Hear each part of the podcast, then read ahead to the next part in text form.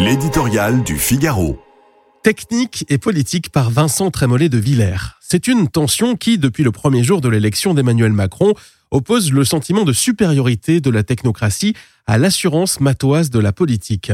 La première a des chiffres, la seconde des lettres, et l'une et l'autre se renvoient un égal mépris, esprit de géométrie contre esprit de finesse. Elisabeth Borne, assurément, appartient à la première catégorie. Aux effets de l'éloquence, au plaisir de la rhétorique, aux clairs obscurs des combinaisons, elle préfère la rigueur du raisonnement, la force de l'expertise, l'exactitude du résultat, l'administration des choses plutôt que le gouvernement des hommes. Le problème est que les jours troublés que nous traversons imposent un cheval de politique pour une alouette de maîtrise technique. Il s'agit de connaître son canton dans les moindres détails plutôt que des rapports indigestes, les ruelles des villages euh, plus que les grandes avenues du pouvoir. S'ajoute une autre difficulté. Le macronisme dans les représentations collectives s'apparente à un cabinet de conseil plus qu'à un gouvernement.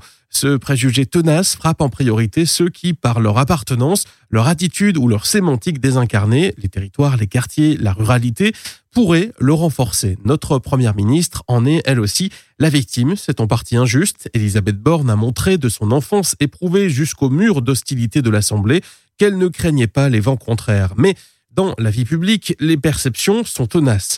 Voici donc que le chef de l'État lui demande de ne plus faire autre chose que de la politique, c'est-à-dire entraîner les gens par la détermination, le rapport de force, le charisme, l'énergie. Dans un climat irrespirable, elle doit trouver une majorité déjà introuvable au mois de juillet en des temps plus sereins. Pour ne rien arranger, Elisabeth Borne a une sensibilité de gauche quand les appuis qui lui sont indispensables se trouvent sur sa droite. L'équation qu'elle doit résoudre est insoluble. Face à cette cruelle vérité politique, les mathématiques ne sont d'aucun secours.